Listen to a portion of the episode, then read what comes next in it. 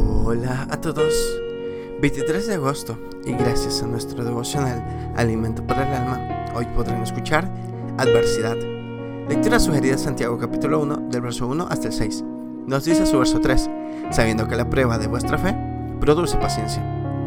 En el contexto cristiano llamamos pruebas a aquellas circunstancias y eventos que en nuestro entender son desfavorables, adversos o no deseados y para los cuales no tenemos la capacidad inmediata de resolver.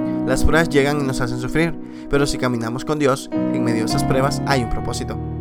De alguna forma se espera que estas situaciones nos ayuden a crecer y desarrollar madurez de carácter.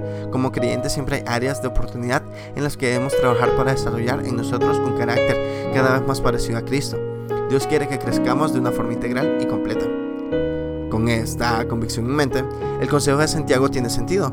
Si entendemos que Dios en su soberanía permite las pruebas para nuestro bien, podemos gozarnos en el hecho de que Dios está obrando en nuestras vidas.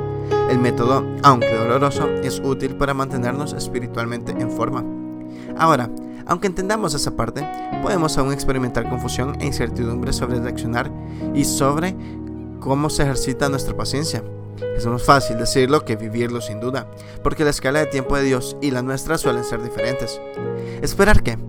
A que Dios intervenga. Y mientras esperamos, es el momento de pedir sabiduría y dirección para enfrentarnos a las pruebas. Usualmente llegamos a pedir sabiduría después de haber intentado resolver en base a nuestro propio entendimiento. Reflexionemos, preguntando a Dios qué espera de nosotros, qué decisiones quiere que tomemos y qué área de nuestra vida espera que mejoremos. Devocional escrito por Georgina Thompson de Johnson en República Dominicana.